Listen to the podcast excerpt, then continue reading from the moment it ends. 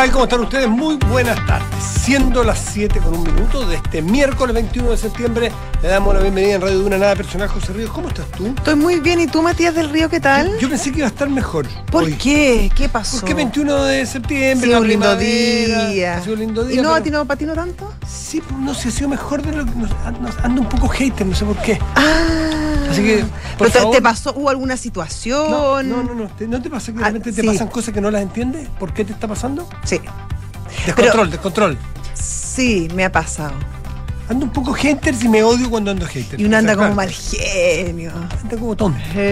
Ando tontón. Y como que todo uno lo ve como de una Pido- perspectiva medio oscura. Pi- pido disculpas de antemano. si me- Por si acaso. No sé, mí ya, ya me llegaron algunas.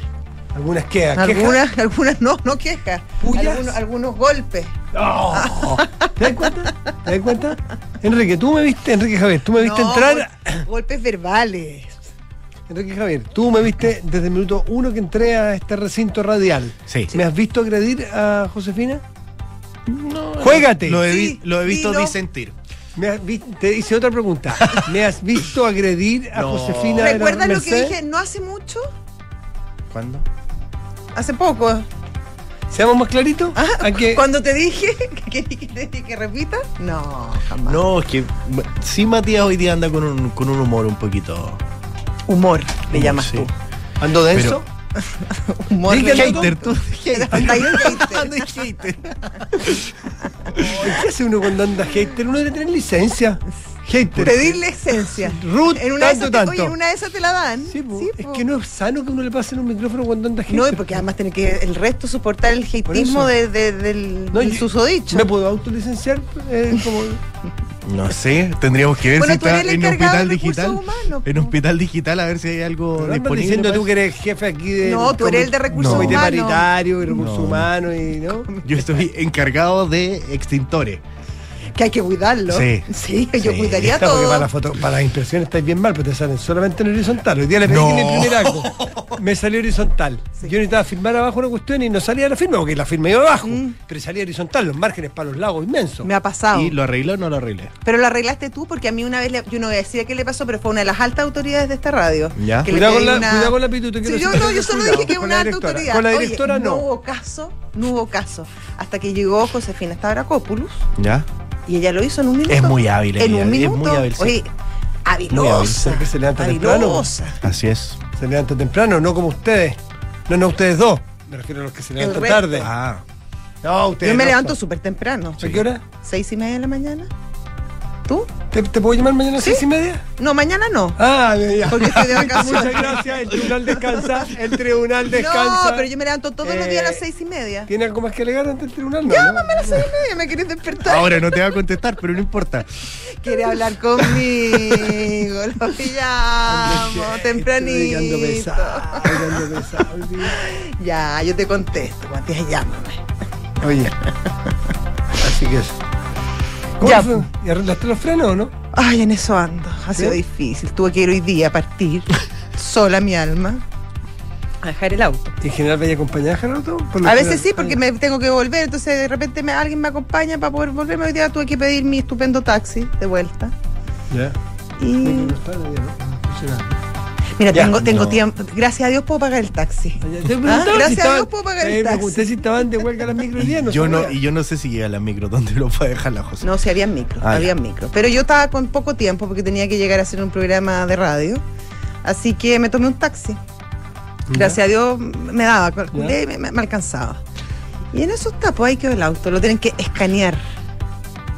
¿Al lado? ¿A, a quién? ¿Al auto? Oh, oh, oh. Al auto, sí. ¿Al pues, auto? Al auto, sí. Ah, pensé que al, Al ya, auto. al taxista, ya, perdón, perdón, me confundí. No, el auto, el taxista no sé qué estaría manejando. me imagino, ¿Qué radio escuchaba el taxista? Eh, no, tenía como una lista de Spotify. Ah, No, pero ya cuando uno ya, ya, ya se sube, se sube a un taxi y, y el, y el chofer tiene 25 te pone el reggaetón que, que te saca para afuera. No, este no, este era más bien, más bien quieto, te diría la música. que ¿Fome? tenía. ¿Qué está hablando de fome? No, ¿Qué quieta, Ah. quieta, le agradecí. Sí. ¿Cómo te bajaste? ¿Dijiste gracias por la música? Muchas gracias por la música. Se lo agradezco. Entendido me llamo mi mamá y así. Y le dijiste, eh, espérate, ¿le importaría bajar la hablemos música? de ti mejor. Me- Hablemos, hablemos me, de ha pasado cuando sube al taxi cuando te tan mono porque el tipo tiene música fuerte y no sabes cómo decírselo. Ah, no, yo le digo. No sé qué hago. Yo te enseño un Yo le truco. digo. Un, un truco, no, porque es muy pesado. Pero así con buenas palabras, uno No, puede decir las cosas de buena yo le forma. empiezo a meter conversa y le hablo súper bajito para que él no escuche. Entonces le digo, oiga, Ah, no, es que me ¿qué lata meterle conversa. Ah, no le metís conversación. A veces cuando tengo ganas, no sé. Mira, o sea, ya. ¿Qué? ¿Está bien? po? Sí. Ya. ¿Qué más Si a lo tenemos? mejor no me quiere conversar a mí tampoco. Mm, Prejuicio. ¿Tú lo obligas a conversar contigo? No, yo no lo obligo. Lo obligas y le hablas calladito más encima para que baje la música. Eso, eso sí, Lo tuyo a es eso lo bien obligo. hater. A Eso sí lo que obligo, es A eso lo obligo, bajar la música porque es insoportable. La música es fuerte, no. En fin, Ya. ya. ¿Te desahogaste un poco? ¿Te sirvió? ¿Liberaste? ¿Soltaste? ¿Ah? Todo, todo, Vamos, cuan- vamos. Un, todo dos, cuanto un, puedo, todo cuanto puedo aportar por ahora. Ya. Eso. Eh, ya, qué bueno. ¿Qué pasó hoy día? Polémicas. No, yo estoy, yo estoy contento en una parte por lo de la mascarilla. Contento, señor. Yo estoy muy Sí, contenta. sí. sí. No, estoy tremendamente contenta. Mm, sí. Ha sido uno de los momentos felices. Igual la mascarilla, yo me he encariñado con la mascarilla. Yo no. O sea, en algún momento sí, ya no, ya la dejé querer, fue mucho, fue demasiado intenso la relación. Pero igual da como cierta intimidad, da cierto. da cierta Intimidad como, No, como le- tú con tu mascarilla. No, pero te da cierta. Mascarilla, te quiero contar algo. Tranquilidad de andar pío. O sea, yo encuentro que la mascarilla igual da. da. Igual a- yo, que yo- no, creo que no hacer me un homenaje a la mascarilla. Igual nos ha servido. No solo nos ha salvado, sino que nos ha mantenido en anonimato. Mira, yo le agradezco, le agradezco lo que hizo en su momento, pero creo que las cosas tienen su momento y el de la mascarilla ya pasó. Maduramos ya. No, yo creo que ya tenemos solucionado esos temas. Ahora, sí creo que si uno está, se siente mal, está con todo, ponte la mascarilla, ya sabemos que existe, que funciona, fantástico. Se pone la mascarilla. Pero así, esta cosa de andar siempre con la mascarilla, esa intimidad con la mascarilla, yo creo que la doy por superar. No, yo, yo duermo sin mascarilla. o- puedo, puedo- puedo tener otro tipo de intimidades más, más productivas que con la mascarilla. Sí. Conversaciones. Ah, ya. Ah. La mascarilla no está prohibida, como he escuchado hoy día mucha gente que Sácate la la mascarilla está prohibida. No está prohibida. De hecho, uno puede seguir usándola. Sí. Sí, po. Yo lo voy a seguir usando en cierta parte. El otro, día, el otro día escuché que, que, que, que, que leí, o una radio, no sé, que en España un personaje, un futbolista del Real Madrid, un ex futbolista del Real Madrid, pucha, no me acuerdo quién era. O del Barça, no sé, unos jugadores, un superstar, Ya. Iba, a la- iba al estadio, a la gradería que le gustaba, que por años no pudo ir nunca, nunca, iba con su capucha, su anteojo Y su y su mascarilla. mascarilla. Y pasaba piola y lo hacía, Y después lo andan todos buscando, será el de la mascarilla. ¿ah?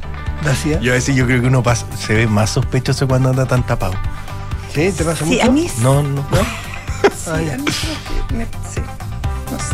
Oye, son las 7 con 9. Yo creo que hemos aportado poco y muy poco a esta altura. Así que los que quedan en, en antena, ya se lo agradecemos. Muchas y gracias. de aquí en adelante les vamos, a informar, ahora les vamos a De informar. aquí en adelante vamos a, hacer, a, tratar de aportar. Ya. Eh, eso. Bueno, lo de la mascarilla fue, es que fue un gran tema, no Sí, pues. solamente la mascarilla, también a partir del primero de octubre se acaba el pase de movilidad, cuestión que celebran los, sobre todo el- la industria del turismo. Imagínate, éramos los pocos países que quedan en el mundo con una serie de restricciones, lo que obviamente estaba afectando bastante la entrada de turistas al Y país. al turismo más chico, el turismo También. mediano y chico lo hizo pedazos. Sí, pedazos, cuestión. completamente. Porque el grande tiene espalda, son cadenas.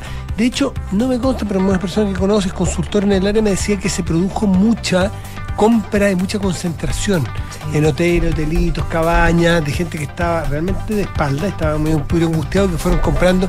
Porque, claro, los más chicos que tuvieron cerrados. Claro, no- no resistieron nomás. No resistieron. Exactamente. Y para hacer la inversión que conllevaba las medidas sanitarias, la separación de las mesas, un no, los sinfín de cosas. aforos, la cantidad de gente, sí. Bueno. Se acabaron los aforos. Se acaban los Se acabaron las mascarillas, salvo que usted quiera. Y para un- los niños, en los colegios, a partir del regreso ah, de vacaciones a los colegios, a la vuelta ya no tienen que usar mascarilla. O sea, esa adelanta para ellos. Salvo que lo que dijo la, la ministra Aguilera, paréntesis, qué bien, qué, qué bien la ministra Aguilera, aplausos para ella. Qué bien. Qué, qué, aplomo, qué Sí. garbo, qué bien la ministra Aguilera. No. Un- Comuni- comunica un bien, bueno, hija, Bueno. hija de su padre también. Sí, qué emoción. ¿Tú lo viste en, la- en el cambio man? O sea, cuando la asumió ella. ¿Tú supiste cómo se enteró Pablo Aguilera de ¿Cómo? su hija no, la no, ministra? no, no, ¿cómo fue? Estaba haciendo radio, Ya. Radio Pudahuel, Sí, sí. de Chile, usted sabe. Y estaba en un estudio, igual que nosotros, donde hay unas televisiones que están prendidas, pero sin volumen. Claro. Es como acá. Como acá. Y en los GC, o sea, con las letritas que hay abajo, ponen ahí. Jimena Aguilera, ministra, nombra, eh, eh, mi- ministra de Salud. ¿Y qué? O sea, ¿Dejó el micrófono y se fue corriendo? Y quedó así como, Porque estaba ahí esperando. él estaba transmitiendo al aire. dijo, Ya sí, pero Es eso fue el mismo día, pues. ¿o El no? mismo día. Ya, por eso. Y después, entonces, acto seguido. Se comunicó dijo, con la hija. Se comunicó con la hija y porque la hija le dijo, papá, vente. Sí, pues. Papá, vente. Pero es que. Y lo hicieron esperar todo harto rato Ven. porque después pasaron cosas, ¿te acuerdas? Estuvo sentado harto rato. Sí, el igual que la mamá de Carolina Tobar. Está igual que todos los que estaban esperando Sí, ahí. pero ellos el dos son personas con más edad. Sí, pues me, sí, de me pareció, no me pareció nada al bien. sol. Pero, pero en fin. Y se fue y la ministra Aguilera le dijo, papá, vente a la moneda ahora ya. Pero te- vente ahora porque a las 12 el cambio mande. Eh, qué orgullo. Increíble. Ya, cerramos. Muy bien, eh, muy bien. la primera apuesta. Sí, eh, sí, nos gusta la, la ministra Aguilera. Muy bien. Ya. ¿Y qué dijo la ministra Aguilera? Que depende o va a depender del Ministerio de Educación el cómo se va a organizar dentro de los colegios, porque va a haber situaciones, por ejemplo, donde si van todos los niños de la media o de la básica a un gimnasio para un acto, que puede haber aglomeración, no sería raro que el colegio, por reglamento interno, le diga, niños, lleven su mascarilla. Es decir, el niño tiene que ir provisto, o la niña tiene que ir Provisto. de un mascarillo o una mascarilla. eh, Un mascarille. una mascarilla en la mochila para llevar al acto o acta. Claro. Acto. ¿Ah? Ya, y también las comunidades escolares, los apoderados van a, van a decidir también y se les va a consultar probablemente. Ahora, Ay, que no hay que consultarle tanto al Oye, que se le apoderado. consulta No, al por favor, que no le pregunten al que apoderado. Eso sí que es mala noticia. bueno, pero ustedes vieron, Mala eh, política. el ministro de Educación, Marco Antonio Ávila, estaba con el presidente Gabriel Boric en Nueva York. Sí, Y llegó ahora, rápidamente se vino que corriendo. Sí, pues imagínate. Porque, claro, eh, nosotros Sí, pero igual sabíamos lo que... necesitábamos más acá. Ah, el ministro estaba en Nueva York, le hicieron venirse. Sí, Sí, pero bueno, pero la agenda neoyorquina del Ministerio de Salud. habrá tenido algo que hacer Ah, igual. igual que se dé una vuelta por que se pasee, por- que ah, ahí, saque la tonta foto. Ah. Bueno, Claro. bueno. Que vaya. Ya, bueno, pero ya está bien, si se tuvo que volver o no. Pero lo que yo sí le diría al ministro, él sabrá mucho más que uno, pero que no le pregunte tanto al apoderado. Ahí empiezan los problemas. El apoderado está bien empoderado. ¿ah? Sí, demasiado empoderado, a mi parecer. La, la- la comunidad escolar en general está bien empoderada. ¿eh? Sí. Ya. Sí, sí. Bueno, en fin. Ya, eh, siendo las 19 con 14, no hemos aportado mucho más, pero algo más entramos en tema. Yo creo que es momento de los titulares.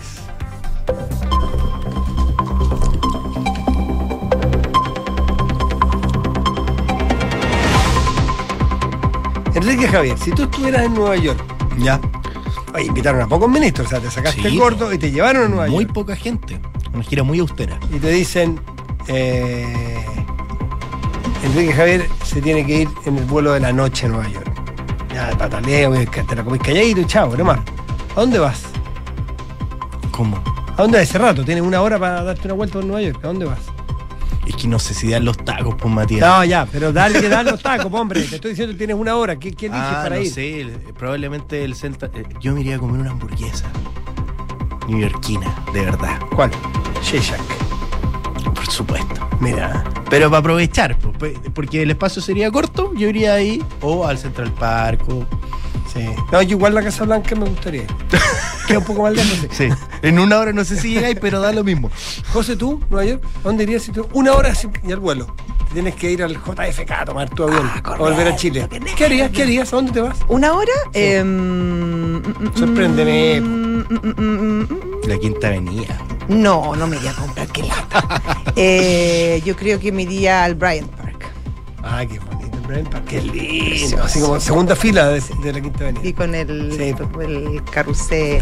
Y al frente los Yo popoteros. pensé que a Wall Street. ¿Tú?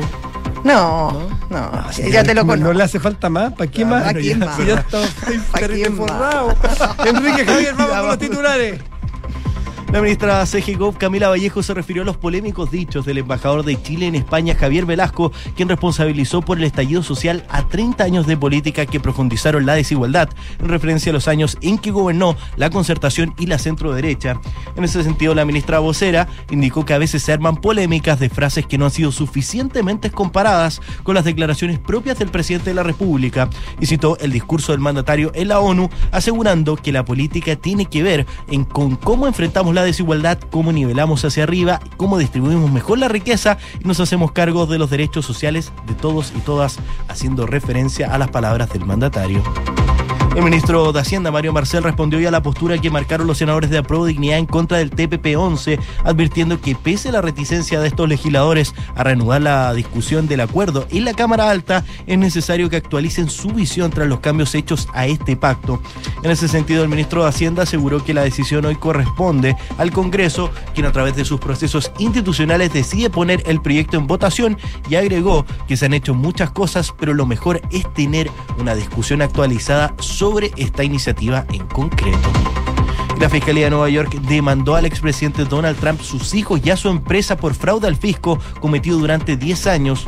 La persecutora Leticia James afirmó que el Estado busca una compensación de 250 millones de dólares, un veto a los negocios del exmandatario y una restricción a su compra de inmuebles comerciales en el próximo lustro. Y la selección chilena sub-20 de fútbol tuvo un amargo estreno en el cuadrangular Costa Cálida Super Cup que se juega en Murcia. La Roja cayó por 3 a 0 ante el combinado sub-20 de Inglaterra en un partido que estuvo completamente dominado por el cuadro británico. El próximo encuentro de la sub-20 será este sábado a las 16 horas ante Australia. Muchísimas gracias, Enrique Javier. Muchas gracias a ustedes. Que vaya bien. Son las 7 de la tarde con 18 minutos. Y estás en Duna. Nada personal. La FED, ¿Ya? Sí. tuviste que. tuvi- la, la FED es nuestro banco central, por decirlo. Claro. Tuviste que tuvo eh, una alza de tasas. ¿no? 75 puntos base. Exactamente. Es más, Era lo que se esperaba. Era lo que se, eso te iba a Sí. preguntar. Era lo que se esperaba. Lo cualitativo importa. Eh, era lo que se esperaba, ya estaba ma- más, o menos asumido por el mercado. Había un- una posibilidad que subiera a 100 puntos base, pero, pero no pasó. Ahora, en el, el tema, Matías, era eh, más que lo que iba a hacer la FED, que, lo más o que menos, va- claro, era lo que iba a decir la FED. Y o de, sea, de futuro. claro, en el fondo siempre se entrega, se entrega el número, el guarismo, y después habla Jerome Powell. Fea la palabra. Fea. Fea la palabra. Es fea, pero igual, igual se usa ya. Oye, em, Cifra. uy, ¿Qué? ¿puedo seguir? Oye, está hater. Oh. Pero mi tía, mi tía. Ya vamos, perdón. Te vas a... Ya, perdón. Ya. Bueno, el punto es que em, siempre se entrega el número, se entrega la cifra, perdón, y después eh, Bueno. habla a Jerome, a Jerome Powell y mm, explica por qué se tomó la decisión. Y un poco cuenta lo que va a pasar, porque justamente lo que no quieren es que haya sorpresa, hay que darle estabilidad al mercado. Y eh, lo que dijo y que en el fondo es lo más importante es que él cree que las alzas van a continuar, al menos por un tiempo, que el mandato principal de la Fed es controlar la inflación y hacer que esta vuelva al 2%. 2%. Al Nosotros 2%. tenemos 3 de meta, más o menos, a mitad de rango. Sí, Ah. ellos tienen la meta del 2% y que no se van a escatimar esfuerzos para lograr ese tema y eh, que todavía hay espacio para hacerlo porque otro de los mandatos de la Fed es el tema del empleo en Estados Unidos, cuestión que no pasa acá en Chile. Mm. Eh, y eh, todavía hay margen porque aún eh, los niveles de contratación en ese país están, están buenos, son lo suficientemente positivos como para que eh, la política eh, monetaria pueda ser más restrictiva. Así que hay que prepararse para un periodo quizás más largo de lo que se pensaba de, de restricciones, para una rece- recesión que probablemente ya se empiece a ver a fines de este año. Eh, y quizás se hablaba mucho de este aterrizaje suave, probablemente ya no va a ser tan suave como, como muchos creían o esperaban al menos que, que pasara. Se espera que vengan alzas y más agresivas a futuro. Y esto, esto importa mucho porque, una cosa es lo que tenga asumido el mercado para ahora, pero las perspectivas con los datos que manejan estas autoridades monetarias son requete contra importantes, ¿no? Eh, Eso es lo que leen. Dice eh, Jerome Powell, dice, estamos moviendo nuestra postura política a propósito de un nivel que será lo suficientemente restrictivo ¿no es cierto? Eh, eh, eh, la política monetaria Sí. restrictiva, a eso se refiere, para devolver la inflación al 2%. O sea, más claro, imposible. Mira, la tasa de, ah, en referencia a un rango de 3, 3,5, mira, esta parte está interesante. Dice, eh, se trata del nivel más alto desde antes de la crisis financiera de 2008 Sí. y de un nivel más alto que el cercano a cero que había a principios de este año. Los miembros de la FED prevén que los tipos alcancen de la tasa 4,4% final de este año y el 4,6% en 2023. Eso no es menor porque sale de la zona neutral, que está estimada en Mm. casi un 4%. O sea, eh, eh, es un- una política de shock. un cambio Sí. más brusco del esperado en ese Sí. sentido. Así que esto probablemente va a tener los efectos en nuestro, también en nuestro mercado O local. sea, por el supuesto, dólar va, se va a disparar. van a empezar a caer, va a caer la bolsa, primero la- la- la- las norteamericanas, por ende también después las chilenas. ¿Cómo anda el dólar hoy ahora? Ahora te lo dejo. Porque está cerrado el mercado en, en- en rigor, pero, pero hay un hay un hay un mercado permanente, dinámico, ¿no es cierto? Sí. hay un after. Un aftermarket, tiro, no sé cómo le llaman, pero Está medio lento mi terminal. Sí, ¿eh? Espérame, Acá está. Eh, eh, 9.37, subiendo un 0.30%. Ya. Quizás hay que esperar la apertura oficial. No, en la- a las 2 de la tarde, en el, el cierre estaba en 9.32, o sea, subió Mm. 5 pesos. 7 de la tarde, 22 minutos, estás en Duna. Nada personal. Ya está nuestro entrevistado al teléfono, querido Matías. Rafael Aros, el doctor Rafael Aros. Araos. Ar- Araos, pero dije, dije yo Aros. Sí. Disculpe, Aro, Aro, hola Rafael, disculpa. Es en que la. José me tiene tan nervioso hoy día porque está tan hater que yo estoy No. muy a la ¿Tú defensiva. crees que yo estoy, soy hater, Rafa? Entonces me, Imposible. entonces ¿Viste? me, Ah. me tiene a la defensiva y cometo más errores de los que suelo cometer, que te no son pocos. Te estás equivocando, Matías. Bueno, Rafael Sí, Arauz. es para creer. José, escúchame bien, Arauz, no Aros. Ya. Rafael es eh, investigador del, eh, del Instituto de Ciencia e Innovación de Medicina de la Universidad del Desarrollo. Eh, ¿Cómo ves las medidas anunciadas hoy día, Rafael? Eh, me parecen súper bien, eh, todas, la verdad, y, y en un buen momento, eh, así que creo que, que se está avanzando en la dirección correcta. Este es como el resumen. Eh, Claro. Y a tiempo, la correcta en en el sentido, pero estamos a tiempo, no te da susto Sí. que estén anticipadas o que hayan llegado un poco tarde. No, no, yo creo que no hay no hay una acepto todavía eh, es muy muy difícil decir este era el momento para hacer A, B o C. Eh, Chile ha decidido eh, ya hace bastante tiemp- tiempo ser prudente y, y- ir descalando medidas en, la- en- relación a, a lo que vamos sabiendo y a, lo eh, cómo que nos vamos sintiendo como país con lo que estamos haciendo y en este momento eh, saliendo del invierno eh, eh, con una tremenda eh, penetrancia la, la vacunación a todo nivel eh, parece razonable, ¿cierto?, eh, eh, ir eh, flexibilizando las cosas que más por lo demás generaban eh, rechazo en gran parte de la población. Rafael dijo la, la ministra que eh, el COVID obviamente no se va a ir, que va a seguir y que hay que adecuarse a esta realidad donde seguiremos viendo con el virus y que se va a incorporar este tema al PNI, al Programa Nacional de Inmunización. ¿Sabes de qué forma se va a integrar? ¿Se va a hacer una vacunación anual? ¿Cuáles son, eh, ¿Cuál sería el esquema más aconsejable? Es algo que, que todo el mundo está empujando, ¿cierto?, ir a una vacunación anual más que continuar con refuerzos muy frecuentes. Ya llevamos, no sé, siete, ocho meses desde que empezamos con las cuartas dosis eh, y al menos la gente que lleva más tiempo vacunada en Chile sigue eh, ultra protegida contra los, casos graves, así que al menos basado en, nuestra, en, nuestros, en nuestros datos, ¿cierto? en nuestra información, eh, eh, parece que, que es razonable pensar en una estrategia de vacunación anual dentro del Programa Nacional de Inmunizaciones, como se hace ¿cierto? para influenza y para otros virus. Y en ese sentido, eh, eh, usar vacunas que, que tienen eh, componentes nuevos, que, que incluyen eh, nuevas ¿cierto? variedades del virus, parece también una buena idea y eso es lo que eh, anunció hoy día la ministra, que, se iban a incorporar al menos para esta primera ronda eh, vacunas que tengan la- las nuevas cepas que circulan en el país. Y en ese sentido, em, ¿será vacunación para todos, tú crees? ¿O se va a segmentar por grupos, por ejemplo, como la influenza, que hay grupos más bien de riesgo? Eh, en mi opinión personal, creo que, que deberíamos ir hacia, hacia eso, hacia una vacunación por grupos de riesgo. Gran parte del, del resto de las personas igual estamos súper vacunados y muchos infectados, por lo tanto la protección eh, ya se alcanzó de alguna forma. Eh, y, mm, y en ese sentido creo que lo primero es partir por los grupos de riesgo, Y, y bueno, afortunadamente ya tenemos ciertos sistemas establecidos de vigilancia que, que nos pueden ir a- avisando con tranquilidad si es que necesitamos ampliar o no eh, la vacunación. Pero en principio a mí me parece, creo que no, no, se, no se dijo así, así que no lo tomen como una medida del gobierno, eh, pero entiendo que, que el anuncio eh, eh, sugiere o hace pensar que, el foco va a ser la, gente de más riesgo inicialmente y que se va a ir evaluando en el camino si es necesario ampliarlo. Rafael Arauz, yo me imagino que tú, por, por, por- por vocación y por efecto profesional y por, por, por oficio, estás mirando en general el mundo. No sé con qué grado de intensidad lo haces ahora. ¿Qué es lo que está pasando en. Más que, Más- ahora tienes ah, más tiempo, claro. ¿Qué está pasando en el mundo? Y te lo planteo en función del riesgo que eventualmente retrocedamos como mundo, porque esta cuestión es con la interconexión, ¿no es cierto? Sabemos lo rápido que se propaga.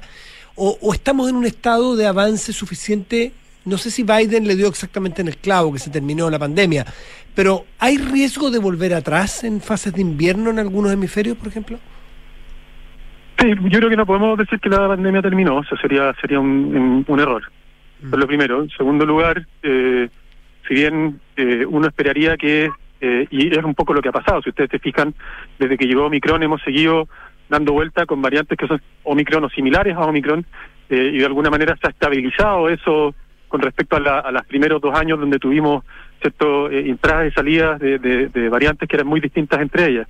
Entonces uno podría esperar a que a que se vaya estabilizando ciertas eh, variantes eh, eh, en el tiempo y eso hace que uno pueda ir prediciendo qué va a pasar, cuándo vamos a tener los brotes y cuál va a ser la gravedad de ellos. Entonces yo creo que es difícil que veamos un escenario eh, eh, como lo, lo que tuvimos cuando cuando circulaba la variante gamma, P1, ¿cierto? La brasilera o la- los momentos iniciales sería algo extremadamente raro y si bien hay gente que dice que todavía es posible que aparezcan variantes más agresivas, eh, no es lo que no es lo que estamos esperando. Ahora, dicho eso, eh, Omicron, que de alguna manera le hemos ido perdiendo el respeto, sigue siendo una variante relevante, causa enfermedad, la gente se siente muy mal y causa mortalidad. O sea, sigue siendo una enfermedad que es peor que la influenza. Entonces, eh, eh, tenemos que, eh, de alguna manera, ser conscientes en que todos estos cambios son, eh, de alguna manera, eh, eh, adaptaciones de nosotros al virus también, eh, pero no, no el término de, de una enfermedad que lamentablemente es más grave que las anteriores y que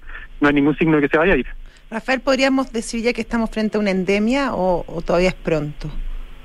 Yo creo que eso son, son discusiones más bien semánticas y, y, y que tienen relevancia con, con respecto a los recursos. Cuando, uno ya considera endemia, eh, se, se cortan todos los recursos adicionales que uno tiene eh, para tratar las pandemias. Entonces, es una, una decisión que la toman eh, muy arriba y que los países en general se acogen a ella. Entonces, eh, eh, eso es lo primero. O sea, por ahora no, no estamos en endemia formalmente. Y lo segundo es que eh, hay ciertas consideraciones, como por ejemplo que todavía hay cierta, eh, es, es bastante difícil de predecir cuándo va a ser el próximo brote y cuándo se va a extinguir, que, que por definición hacen que uno todavía no pueda eh, considerarlo una endemia. Una endemia en general uno sabe cuándo, ¿cierto? Con algún margen de error, pero uno sabe cuándo va a tener el brote de influenza, cuándo va a tener el brote de virus respiratorio sincicial. Esa predictibilidad todavía no la tenemos con COVID y en ese sentido sigue siendo una enfermedad nueva. Rafael Arauz, eh, aprovechando que estamos en esta conversación, el otro día vi un cartel en la entrada del aeropuerto sobre el tema de la, la viruela del mono. ¿Cómo, ¿Cómo va eso? Porque dejó, bajó un poco la intensidad de la noticia, nos, acost- o nos acostumbramos. ¿Eso qué grado de, de- de penetración ha tenido, de gravedad, de avance en vacunas en general? Creo que eh, dejó de, dejó de tener la, la resonancia que tuvo inicialmente porque eh, afortunadamente eh, es una enfermedad mucho menos letal que, que lo que vivimos con COVID, entonces naturalmente pierde un poco la atención de todos en el sentido que uno ya sabe que en el peor de los casos eh, uno lo va a pasar mal, va a estar hospitalizado eh, y, y bueno, eso, eso hace que, que nos olvidemos un poco, ¿cierto? Eh, Desde el punto de vista general. Pero, pero sigue estando activa, hay transmisión comunitaria en todo el mundo, en Chile tenemos casos, hay veces que son casos muy intensos, muy molestos, eh, y en ese sentido eh, sigue siendo una enfermedad activa y que y que y que tenemos que manejar. Ahora, el, afortunadamente ha sido eh, un brote mucho más contenido eh, y eso ha facilitado que, que, que, que no sea un problema de salud pública relevante. Pero puede ¿Sigue llegar a radicado en ciertos grupos o de población o, o- o ya está más extendido? No, sigue súper súper limitado a eh, al contacto sexual eh, estrecho, ¿cierto? Como frecuente y estrecho. eh, y, y cualquier persona que tenga ese, ese, tipo de, de, de conductas, independiente de cómo, con quién y cuándo y dónde, eh, tiene cierto riesgo. Y en ese sentido eh, hay guías claras de, de quiénes son las personas que deben eh, buscar consejería para eventualmente recibir vacunación, que por ahora son eh, gente de riesgo que haya tenido contacto con, eh, con casos confirmados de, de viruela del mono. Entonces uno va a ser contactado si necesita recibir la vacuna en este momento. Pero la vacuna es la de la viruela, ¿o no? Claro, es bastante escasa eh, y, y no es que nosotros no tengamos y todo el mundo tenga, sino que es, es una es una vacuna que por ahora no es escalable en su producción y que y que hay que dirigir muy bien a quién uno eh, la va a poner y en ese sentido el, como como una de alguna manera una profilaxis eh, secundaria, es decir, ponerse a la gente que ya ha sido expuesta, como lo que pasa con la rabia, por ejemplo, uno lo muerde un animal y, lo vacunan después de, de la exposición, ¿cierto? Eh, acá también sabemos que eso sirve. Entonces, eh, eh, de una manera correr un poco el cerco y, y contener, eh, no solamente con, con trazabilidad, sino que con, con vacunación, el brote activo. Entonces, debiera mantenerse controlado, no, no debería ser un problema mayor. Bien, pues Rafael Arauz, eh, investigador de la Universidad eh, del Desarrollo, muchísimas gracias como siempre por conversar con Duna. Que estés muy bien. Gracias, Rafael. también. Hasta Chao, luego. chao. Chao. 7 de la tarde, 32 minutos, estás en Duna. Nada personal.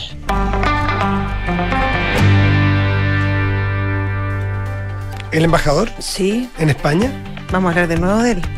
Javier Velasco. Ayer hablamos de él también, ¿te acuerdas? Pero hablamos sobre Por- esta- no, no por este tema. Este nueva- esto fue, se supo hoy. Sí, sí, sí. sí, se sí, trata sí. de una. mm, Ahora ah, hablamos ayer porque ya. Sí, pero no, no, sí, en otra, nada que ver. Sí, Eh, bueno, ¿a qué, ¿a qué nos referimos hoy? El embajador eh, chileno en eh, España, Javier Velasco, eh, hizo unas declaraciones en el contexto de, en- de- a ver, esto fue ante una, una organización, de un foro que hubo Sí. de la Nueva Economía Forum, en, en- me entiendo que fue En en, Madrid, en Madrid sí. mismo, donde hizo referencia al, al estallido social. Él, él- él es de la generación del presidente. es de- muy amigo. es muy amigo, muy amigo personal. Y, militan los dos en Convergencia Social. Claro, exactamente.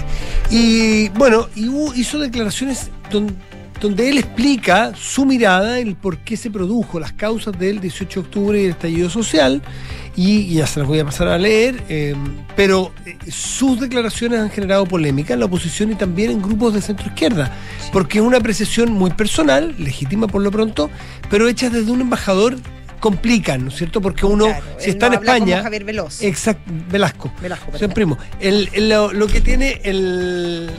No, pero no pasa nada. Tranquilo, José. Eh, lo que, lo que, cuando uno está escuchando al embajador de un país, uno supone que hay, eh, ¿Qué hay? una declaración más bien oficial, que está escuchando la opinión de un gobierno, está- de un Estado. Y es una legítima opinión personal. ¿Qué es lo que dijo José Veloz- eh, Velasco? Diga, di tu cuenta. No tengo ningún problema. Eh, dice, el estallido social del 18 de octubre del 19 fue una reacción a una situación muy particular de nuestra historia. Hoy en día no estamos ante un peligro de un estallido de esas dimensiones, afirmó. Pero antes había señalado que esta tiene que ver con, aquí está, pero un estallido de esas dimensiones no es una cuestión baladí. Para que llegáramos a eso se requirieron, se requirieron 30 años de políticas que profundizaron la desigualdad. 30 años de un país percibiendo eso de forma cotidiana. Eh, eso es lo que eso es lo que lo que cree él, lo dice lamentablemente en- como embajador, entonces le da otro tono y hubo reacciones. eh, por ejemplo, del, a quien tuvimos ayer eh, conversando con Heraldo Muñoz, que fue canciller, fue embajador, en fin, eh, dice que eh, dice que, que debiera hablar como embajador, que debiera hablar, o sea, que él tiene que entender que es embajador del Estado de Chile y no es embajador de Frente Amplio. Hay que llamarle la atención. Y que, dijo. claro, que habría que llamarle la atención. Sí. Eh, y, es, y- y es un poco cierto, porque es una, es una, es una mirada que no la compartimos todos los chilenos exactamente igual.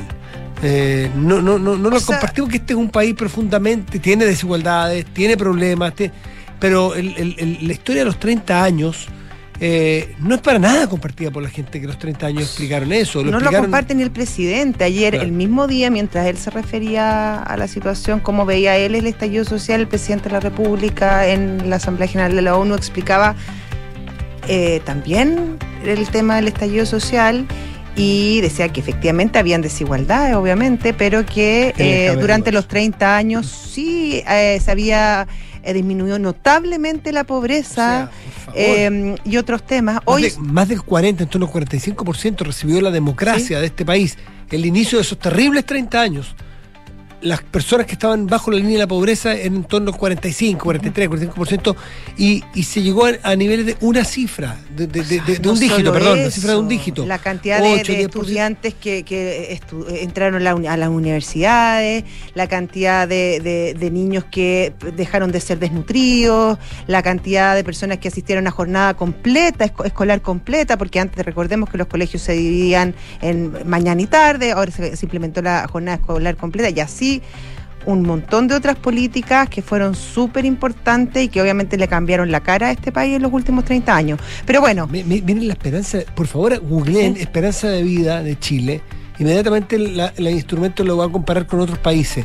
Nosotros tenemos, superamos a Brasil, Argentina, Estados Unidos en esperanza de vida. Y esto pasó en estos terribles 30 años que meritaron la desestabilización de la democracia, como ocurrió, la violencia que no fue, que fue más tolerada de lo que debimos la inestabilidad que este país tiene, que yo creo que vamos a salir bien parados, yo soy un optimista, pero ojo con seguir hablando el cuentito de los 30 años porque es una mitología que no puede quedar como algo indudable, al menos discutámoslo. Una verdad absoluta. Yo no tengo ningún problema que el señor Velasco tenga esa idea, pero no la demos bajo el amparo de la opinión del Estado de Chile, porque cuando uno es embajador habla por todos los chilenos. Ahora, el presidente Boric hoy día en la tarde, hace pocos minutos, justo antes, un poco antes de que entráramos al programa, eh, en, Nueva York, de una conferencia de prensa y le preguntaron por esta situación en particular.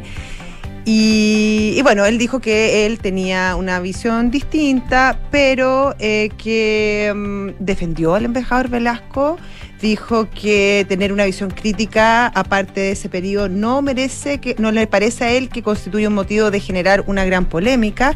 Es más él dice que valora las, las posturas críticas y las conversaciones respecto a ese periodo.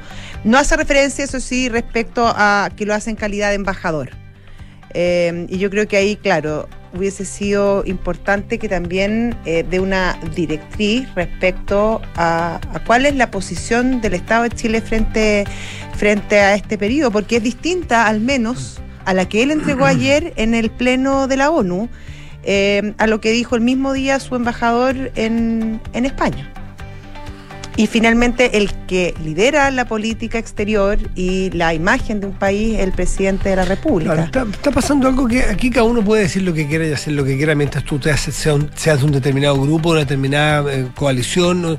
Eh, y, esto empieza a cebarse porque hoy día, o sea, lo dice este embajador, mañana otra persona, otra autoridad, y si no te pasa nada, no te pasa nada, es, eh, es al final el que se, se, borran los límites. ¿Cuáles son las opiniones oficiales del gobierno, del Estado de Chile? No cualquier opinión. Eh, las opiniones son todas válidas, sí. ¿Son todas aceptables? Sí. ¿Dónde? ¿Cómo la dice? El propio presidente de la República ha ido corrigiéndose a sí mismo, que sabe que habitar el cargo, término que él acuñó de mi manera de ver muy acertadamente, no siempre lo logra porque está en fase de, adaptación y yo no lo digo periódicamente, al revés, me parece que, va bien, pero, pero habitar el cargo es, voy a volver al mismo tema de ayer y volvamos, las preferencias personales son válidas más siendo autoridad no se pueden anteponer ante los deberes como representante de un Estado, como presidente, como embajador. Entonces, llamarle la atención al embajador porque no puede decir exactamente lo que quiera. En su casa sí, con sus amigos sí. ¿En un foro oficial? No. El presidente lo, lo, de alguna manera lo excusa y dice acá nadie se ha dado el tiempo de ver la presentación completa del foro y se quedan con una cuña. Pero la verdad es que esto fue parte de un discurso donde se refirió largamente al tema del, estallido social. No fue que fue una descontextualización de un minuto. eh, fueron varias las cuñas que, que dio respecto justamente al, al, al, tema del estallido social y diciendo, bueno, justamente este tema de, de las profundas desigualdades que se habían perpetuado durante estos 30 años, donde, claro, donde la desigualdad había sido como, como el gran tema. Eh, bueno, el presidente decide prestarle ropa ahora yo creo que es importante, como te decía, fijar una posición eh, en temas tan importantes como este. También se le preguntó al, al presidente por la situación del TPP-11, que hasta ayer, hasta hoy en la mañana creíamos todos que ya había un acuerdo para que se votara. Ya último minuto, eh, los senadores de Apruebo Dignidad, más la senadora independiente Fabiola Campillay, eh, eh, publicaron una carta diciendo que, ellos no estaban de acuerdo y que como comité se oponían a que se pusiera en, tal, en tabla. Y le preguntaron al, al, presidente Boric cuál era su posición respecto a este tema y eh, aclaró que efectivamente no estaba dentro del programa de gobierno eh, y que por lo tanto eh, no le iban a dar urgencia, pero que le cabía al Senado eh, si quería tramitarlo, lo podían hacer. Y que eso ya era una facultad del Senado, pero que él invitaba a em, las personas que eran críticas a este tema a darse cuenta que esta era una discusión muy distinta a la que se dio en 2018, porque de hecho Estados Unidos se salió. era el TPP-12. Claro, y se salió porque obviamente Donald Trump en su momento emprendió eh, políticas bastante proteccionistas, por lo tanto decidió desechar este mm. tratado. Eh, además, se sacó todo el capítulo de propiedad intelectual, que era uno de los temas que complicaba bastante al Frente Amplio, según dijo el propio presidente Boric. Y eso sí, eh, dijo que el tema que a él más le complicaba, eso sí, era el tema de la resolución de conflictos, eh, la, la, resolución de controversias, porque él creía que quizás eso podía perjudicar la forma en que Chile resolvía sus temas legalmente y que había que buscar quizás una forma para, para tratar de, de que esa parte no quedara en el Tratado de Libre Comercio. Es bien complicado porque ya la mayoría de los tratados de libre comercio tienen dentro de su establecen eh, claro hay, hay tribunales hay mediaciones hay arbitrajes que están definidos y que además son los que finalmente le dan garantía a las empresas para que vengan también a invertir a estos países. Entonces es difícil pensar que eh, Nueva Zelanda le diga, ok, bueno ya, pero si una empresa mía eh, considera que, le, que no, está recibiendo un trato justo, se va a eximir de, ir a, demandar al CIADI, eh, es bastante complicado. Y además tampoco se conduce, con otros tratados, por ejemplo, que acaba de firmar el gobierno, como el Tratado de Escazú, donde sí aceptan la intervención de, de, de tribunales internacionales. No, el mismo argumento en contrario, exactamente. Son las 7 de la tarde con 43 minutos. Estás en Duna. Nada personal. Y es momento de, de, de, de, de saludar a nuestros patrocinadores, ¿te parece? Sí, pues. ¿Sí? Yo imparto yo, si te parece. Me ¿eh? encantaría. Bueno, las facultades de Enfermería y Odontología de la Universidad de Andrés Bello fueron reconocidas con el máximo de años de acreditación por la prestigiosa agencia española ANECA. Universidad de Andrés Bello, calidad con estándares internacionales. Hoy invertir con responsabilidad es sumar valor. Por eso en Zurich tienen fondos certificados de inversión sustentable en impacto social, medio ambiente y también en otras materias. Conoce e invierte responsablemente en zurich.cl. Y este 27 de septiembre no te pierdas el seminario aniversario de Hub Sustentabilidad. 10 años, José. ¿Cómo evoluciona la mirada sostenible de la empresa? Con destacados expositores, créame, destacadísimos expositores. Eh, por ejemplo, la ministra del Medio Ambiente, Maisa Rojas. También estará doña Eleanor Allen, que es Lead Executive B-Lab Global. Hazte esa. Quienes conversarán sobre gobernanza, medio ambiente y social. Si quieres más información, escribe a eventos.pulso.cl. ¿Qué más información? Está todo dicho. Pausa y volvemos, estás en Duna. Nada personal. Más de 380 graduados de programa de doctorado se han formado en Universidad Andrés Bello, generando así capital humano avanzado que contribuye a solucionar los problemas más complejos de nuestra sociedad. De nuestros graduados de doctorado, un 48% son mujeres, en línea con nuestro compromiso con una sociedad más equitativa y con más oportunidades. Universidad Andrés Bello, la excelencia académica, nuestro compromiso. Más información en investigación.unap.cl. Te invitamos a conocer el Fondo Mutuo Zurich Rendimiento UF, un fondo de riesgo moderado, el cual busca protección ante los riesgos inflacionarios ya que invierte en instrumentos UF. Además, podrás invertir y rescatar tu inversión cuando estimes conveniente. Invierte con la asesoría experta y personalizada de nuestros ejecutivos. Fondo Mutuo administrado por Zurich Chile Asset Management, administradora general de fondos S.A. Conoce más en www.zurich.cl. John Entwistle marcó la música de The Who con sus líneas de bajo y su presencia casi fantasmal en las presentaciones de la banda. Coleccionista, excéntrico y no muy sociable, el músico murió en su ley y se convirtió en el segundo caído de la banda tras la precoz muerte de Keith Moon. Esta es la historia que revisaremos hoy desde las ocho y media en Sintonía Crónica Epitafios. John Entwistle, El año del buey, en Duna, Sonidos de tu mundo.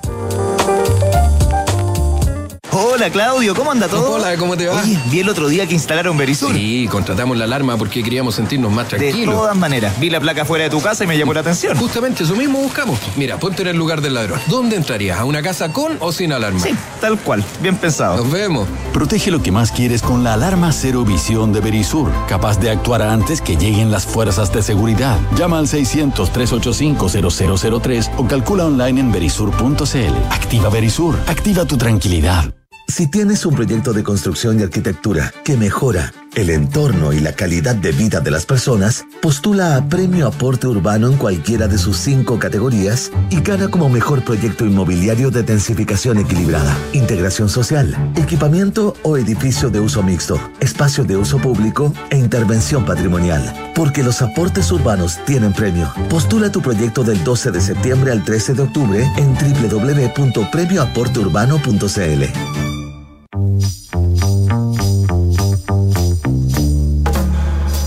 Son los infiltrados en nada personal. En los infiltrados de hoy, hoy día sí que son infiltrados, porque la mayoría de las veces son infiltradas. Pero hoy está Juan Pablo Iglesias. ¿Cómo está Juan Pablo? Hola, Juan ¿Cómo Pablo. están? Bien, bien. Todo bien. Buenas tardes. ¿Ustedes juntan la- las láminas del álbum del mundial o no? Yo las contaba antes, ahora ya no. Ya, su- ya. Sus No. hijos, sus sobrinos, sus primos, sus vecinos, ¿sí? Al- algunos, pero es un fenómeno eh, Mundial. Sí. mundial. Sí, sí, sí. sí, Y hay sí. gente que vibra y sufre con Claro, hay eso. gente que le toca. Otros que tienen coleccionados todos los álbumes de todos los mundiales desde Eso sí que no lo sé qué envidio. fecha. Eso sí que lo envidio. Haberlos guardado. El Mundial 78. Uy, yo creo que los junté cuando era cabro chico, pero qué ganas de tenerlo. Y son regalos porque son de colección, pues. Bueno, hay un, hay un, hay un, eh, hay un, un- un fe- este fenómeno. eh, No en todos los países es igual. Por lo que me dicen, eh, no en todos los países, esto es de Panini, entiendo, sí, Panini, no en todos los países la- la- las láminas son las mismas, entiendo. ah, Sí, por lo que me, leído. eso me dicen a mí también. Que, no- que lo de Argentina, por ejemplo, no es lo mismo que acá. No, no, no sirve pasarles láminas de acá Claro, para allá. Exactamente. Y bueno, pero en Argentina tienen una particularidad, ¿no es cierto? Eh, hay una escasez enorme. Yo pensaba que esto era que tenía que ver con que eran importadas estas láminas. A lo mejor hay países donde las imprimen. Anda a saber tú si en Argentina las imprimen.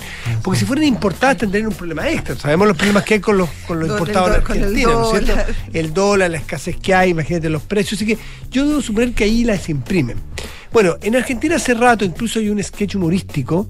No sé si ustedes conocen a Freixas. A Freixas, ¿cómo se llama el, el- este que es un enfermo futbolero que es muy divertido, es un actor? Ah, sí, me lo mostraste sí, otra vez. Bueno, y que hace como una semana o dos semanas hizo uno de sus stand-up cortitos, son, son cortitos, sobre las láminas. Que él le dice a su señora que está terriblemente angustiado por no hay figurita, y la señora le dice, ya, pues, tonto viejo, ya, es para los niños, pero tú no. Le dice, no, si es para los chicos, qué sé yo, nada, es para ti.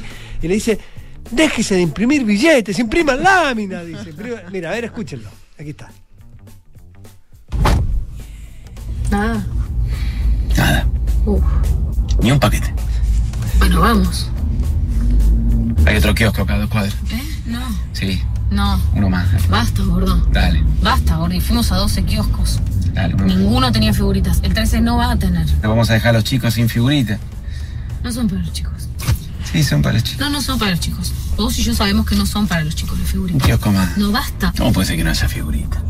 Cuatro años tuvieron para organizarse. Y se quedan sin figurita. Calcularon como el culo. Como el culo calcularon. ¿Cómo no van a dejar sin figuritas? ¿Cómo no van a dejar sin figuritas? Capaz no calcularon que los grandulones de 40 iban a comprar figuritas. ¿Y por qué no lo calcularon? Porque las figuritas son para los niños. ¿Quién dijo eso? El pueblo pide figuritas, impriman figuritas. ¿Por qué carajo no imprimen figuritas? No es tan difícil. Imprimís más figuritas. Si ves que el, que el pueblo no tiene figuritas, imprimís figuritas. En lugar de imprimir tanto billete. ¿Qué billete tiene que ver? Imprimiendo billetes a lo loco están. Dejá de imprimir tanto billete. Imprimí figuritas. No es lo mismo, gordo. El pueblo quiere figurita, no quiere billete. Bueno, lo que parece ser una, un estándar, pero es muy profundo y el gobierno es tomó un medidas. Tema, es un tema político que obligó al gobierno a tomar medidas y a una reunión urgente. Una mesa de diálogo por las figuritas. Con los kioscos, con los de representantes de, de kioscos y la empresa de y, la- y Panini locura. Para ver la manera de solucionar el problema de las figuritas, efectivamente. Y van a imprimir Y- más figuritas, te apuesto. Van a tener que imprimir más figuritas, sea como sea, de- porque eh, evidentemente se convirtió en un problema político. Y el sindicato los que quiero yo le tendría un poquito de susto. Y para la Secretaría de Comercio en Argentina hoy día es el primer tema en la en lista de prioridades. Mira, La mira infla- vos. La inflación del Mira 70% anual no es nada. nada, vos. En fin, ya, pero no era el tema. Queríamos ponerlo porque cómo llegó lo insólito que un amigo mío argentino me decía, esto pasa en Argentina. Bueno, a veces cuando la política pierde, pierde de verdad, hablando seriamente, pierde los estribos y pierde las perspectivas de las cosas, eh, sí. pasan este Sí. tipo de cosas, una pena. Pero tú traías otro tema que es bastante más serio y dramático y que tiene el mundo en vilo. Así es, así es. Eh, sobre la situación en, eh, en Ucrania, que eh, todos están advirtiendo que está cada vez más complicada y hoy día eh, había un discurso de Putin que era muy esperado y que finalmente se dio, con- lo conocimos hoy día nosotros aquí en la mañana, donde, eh, entre otras cosas, confirmó el, llamado a, una eh, movilización parcial de reservistas. Para enfrentar la situación en, 300.000 reservistas, ¿no? Y por lo que leí, se agotaron los pasajes de avión a los países eso- donde Rusia no tiene visa, no necesita visa. O sea, la gente que es reservista se arrancó. generó, generó una estampida en Rusia. No solo protesta, hoy día que hubo protesta y más de 1.300 detenidos por las informaciones que han llegado en el- la última hora, pero además una estampida de gente que escapó de Rusia producto de este llamado a- de reservista y se fueron, como dices tú, a los países donde, donde pueden llegar las líneas aéreas rusas o, o donde llegan a líneas aéreas que no están eh, eh, con, con sanciones o con prohibiciones. Eh, por lo tanto, a, Tur- a Turquía fue lo primero que se agotó, eh, los, los pasajes estaban agotados y no solo agotados, sino que se multiplicaron de precio. Pasajes que costaban 300 dólares estaban por sobre los 1.500 eh, en, el, en el día, o más incluso.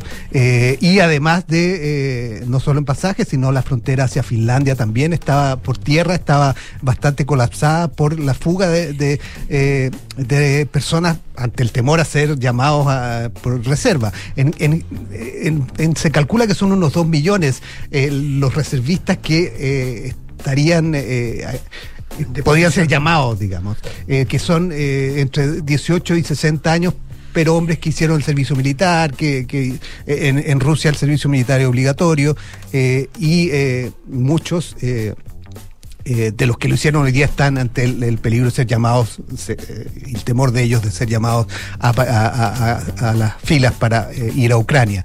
Eh, situación que revela además, y eso es lo más, lo más complejo, la situación en que está Rusia en, en- en Ucrania y que evidentemente lo, lo hemos visto en el último tiempo, las informaciones sobre, sobre la situación de, de la guerra y el frente de combate, que Rusia viene retrocediendo, digamos, Eh, y, y Ucrania viene ganando terreno, no solo con la ayuda de, de Occidente, sino también recuperando o, haci- o a- a- apropiándose del armamento ruso que va quedando en el camino. Por lo tanto, Ucrania cada vez, a medida que avanza, está más armada frente a las fuerzas rusas. Y junto a eso, eh, y cosa que también confirmó eh, Putin hoy día en su mensaje, es el referéndum que eh, eh, empieza ah, el viernes en las regiones, eh, las cuatro regiones controladas por los rusos. Y que allá es más eficiente que el CERVEL acá, ¿ah? porque acá el CERVEL se demora como una No, hora y media el saben- resultado. ellos saben antes. Allá saben antes el Sí. resultado. Así Ahí que lo tienen, sí, lo tienen- lo clarísimo porque además, eh, y en eso hay muchas dudas, porque son regiones, uno, donde eh, Rusia no está, no lo tienen completamente controlado, así que no saben cómo van a lograr Imagínate. la votación de todos. Segundo, obligatorio, además. dijeron que iban a hacer por internet y por correo. El correo en esas regiones,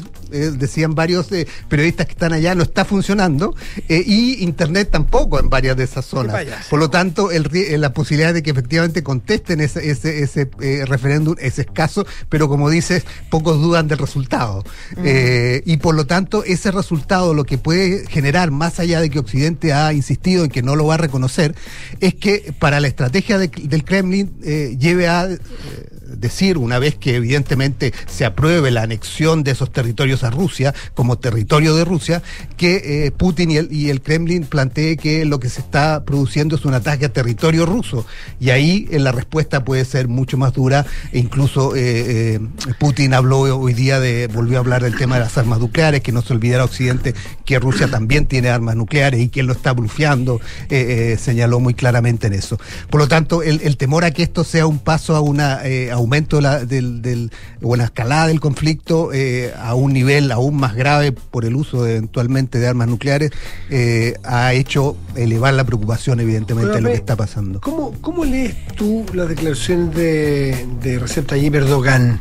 Porque dice, estuvo, y la semana pasada también estuvo el, el- el- el líder chino, el líder indio, y ahora Erdogan de Turquía, que además opera o ha operado como garante o como neutral o como negociador, quien ha dicho que él cree, interpreta a Putin, que tiene ganas de terminar. Y que él cree que terminar significa devolver los territorios, incluso Crimea. Eh, es, es una jugada bien. o sea, yo creo que habla de, o desnuda bastante a Putin el que Erdogan Es bien- diga eso, ¿no? Es bien, es bien llamativo y hoy día eh, Zelensky en el discurso que dio eh, en, en la Naciones Unidas eh, en, en un video, digamos, fue el único que, que él lo hizo por un video, eh, eh, dijo, eh, apuntó a eso y, y que el llamado hoy día de Putin demostraba, según él, que, que no había nada de eso y que no había ninguna ninguna interés real de Putin de, de buscar algún tipo de acuerdo o de o de o de llegar a, a- a- la, a la paz, digamos. Pero evidentemente deja eh, en evidencia eh, el panorama en que se, en que está Rusia. Cuán poco respaldado está por esos tres frente- líderes. Exacto, frente al, al- al conflicto, sumado eso a lo de- que dice Erdogan, a lo de China, que hoy día, poco después del, del- del mensaje de Putin, eh, insistió ya mucho más claramente, porque algo había deslizado el, el canciller chino las- hace unos días, pero ahora fue mucho más claro, en insistir en que se tiene que llegar a un acuerdo, se tiene que negociar, se tiene que terminar el conflicto, que eh, ya la situación está muy complicada y además agregó un párrafo más donde insistía que China es muy respetuosa del, de la integridad territorial de los países, de que esa integridad territorial tiene que respetarse. Por lo tanto, el gran aliado hasta ahora, por lo menos que no, no lo cuestionaba, que era China, salió con una declaración bastante dura en esos términos después de la declaración de Putin. Eh, por lo tanto, parece que Putin eh, en sus alianzas está flaqueando algo. Pero ¿Por qué le ha presionado en las últimas semanas eh, hablando del invierno, hablando del gas? Ustedes saben Así lo es. frío que es Europa en invierno. Entonces, bueno, el resto del mundo no se quedó sentado y tranquilo esperando, sino que también presiona y sus tres aliados, entre comillas, Erdogan, eh, Xi, Xi Jin- Xi Jinping y el Y indio Modi. y Modi, eh, salen a decirle, usted, no, usted no, no, no somos incondicionales suyos. Por lo pronto sí se leyó. ¿Está bien leído? Sí. As- Exacto. Eh, es- es- esa es la lectura que uno hace y evidentemente la que hace- hacen en general muchos medios, digamos, que eh, el panorama para Putin eh, de apoyos no es tan sólido como parecía que podía ser de parte de, de ellos. Y sobre todo el caso de China, de India, que, que eh, aparentemente están en una posición un poco distinta ahora. Así que el panorama está complicado, hay que ver eh, si la amenaza nuclear es un blufeo nomás. Ojalá, eh, y- caro demostrarlo, ¿no? Porque el costo de demostrarlo y el efecto de demostrarlo va a ser bastante más eh, dramático eh, para el mundo entero. Juan Pablo Iglesias, como siempre, un gustazo. Gracias. Igualmente. Hasta luego. Que estén muy bien. Chao. Y ojalá se recuperen y impriman más la Sí, el pueblo quiere figurita. José, tú no lo, ¿No qué? no lo estás juntando, ¿no? No, Podemos esta cambiar. vez no, esta vez no. ¿Podemos cambiar? ¿Tení? Sí, pues. ¿En serio? Sí, Yo pues. tengo algunas, pero no son mías, tendría que... No, yo también. No podría ser mías. broker, podría ser de, de broker. Que tengan un muy buen resto de día. Hasta mañana. Que te vaya bien. Chao, igual. Chao.